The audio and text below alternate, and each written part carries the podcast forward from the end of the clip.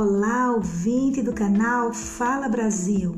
Seja muito bem-vindo e bem-vinda ao nosso quarto podcast da série Educação Brasileira. É sempre muito bom estar aqui com vocês discutindo temas relacionados à história da educação. Neste quarto podcast, vamos contar com a participação da Joana Dark Mendonça, ela que é professora de História da Rede Estadual de Campina Grande.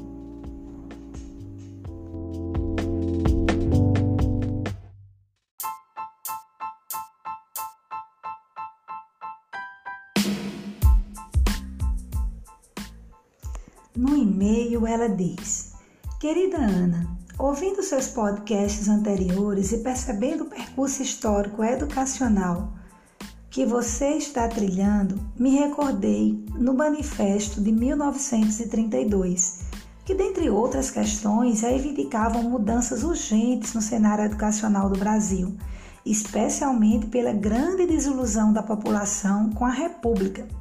Hoje, em meados de 2021, vejo que ainda não conseguimos alcançar todas as reivindicações previstas no manifesto e que temos hoje a Base Nacional Comum Curricular, que poderia ser comparada a uma das reivindicações daquela época, que previa a criação de um Sistema Nacional de Educação. Diante disto, lhe questiono sobre a importância desse manifesto e da BNCC para a melhoria do quadro educacional brasileiro.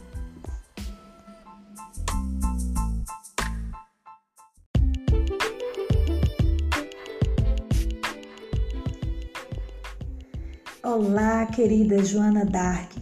Em primeiro lugar, quero agradecer a você pelo envio do e-mail e dizer que é, o seu questionamento é muito pertinente. Né? De fato, as pessoas comuns e os intelectuais da época estavam desiludidos com a República.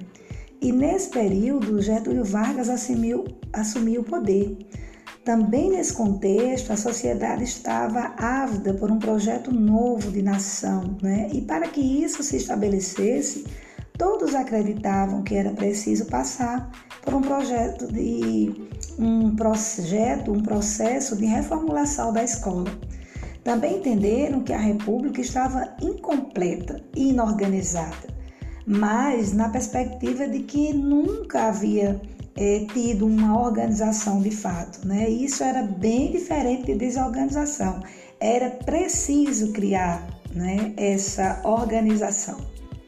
Então, ao retomarmos o documento do manifesto, nós podemos observar que muitas das reivindicações daquela época ainda não foram atendidas. Né? O exemplo de uma escola única para meninos e meninas, isso sim conseguimos conseguimos a vinculação de recursos públicos para a educação, escola gratuita né, para todos.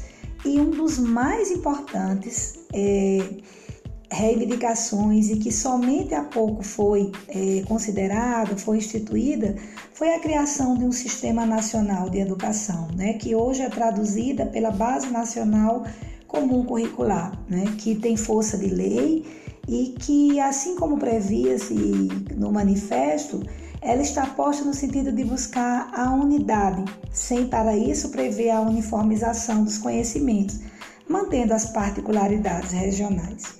É, nesse contexto, Joana, são muitos os pontos contra e a favor desse documento mandatório e que a mim cabe apenas considerar. É, questões bem particulares, bem do, do universo né, de alguém que está vivenciando a BNCC na prática é, neste episódio.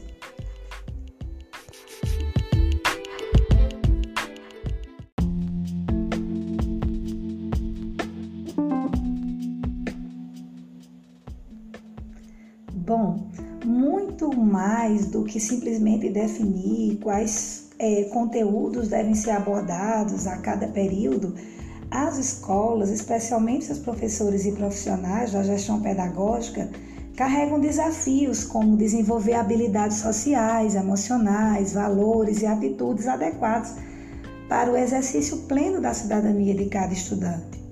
A Base Nacional Curricular Comum está posta como um documento norteador para essa gestão no Brasil um guia com o objetivo de balizar a educação básica e estabelecer patamares de aprendizagem, conhecimentos essenciais que precisam ser garantidos a todos os brasileiros. Essa é a principal justificativa da base. Ela estabelece, é, em definitivo, o abandono da lógica curricular vertical de distribuição de conteúdos prontos, valorizando a inclusão do estudante na construção do seu conhecimento, seu projeto de vida e na sua formação enquanto cidadão, a partir do desenvolvimento de competências e habilidades em cada período escolar. Realmente, no discurso, isso é bem bonito, não é, Joana? Mas, por outro lado, a base é bem criticada por insistir em uma visão fragmentada do conhecimento, por invisibilizar as questões de gênero, orientação sexual e enfatizar nesse documento o ensino religioso. É importante frisar que, dentro da sociedade, há quem se sinta ameaçado pela base. A grande discussão que divide gregos e troianos é que uns dizem que é um instrumento para a melhoria do ensino do país e há os que estão contra a base, né? eles vêm dizer que isso é uma intromissão inadmissível na autonomia das escolas e do professor, que é justamente esvaziar as escolas de professores qualificados e, de envolvimento com o entorno social, o que resultará, portanto, no empobrecimento grave do currículo. Isso considerando a reforma do novo ensino médio, que as boas escolas conseguirão manter com o previsto, mas isso para uma minoria, e para a maior parte da população terá cursos rápidos e profissionalizantes e, consequentemente, né, esse profissional no mercado de trabalho terá uma menor remuneração. Bom, Joana, estas são as minhas primeiras considerações sobre a BNCC. Poderemos voltar mais uma vez a esse tema tão polêmico e instigante nos próximos episódios. Até lá!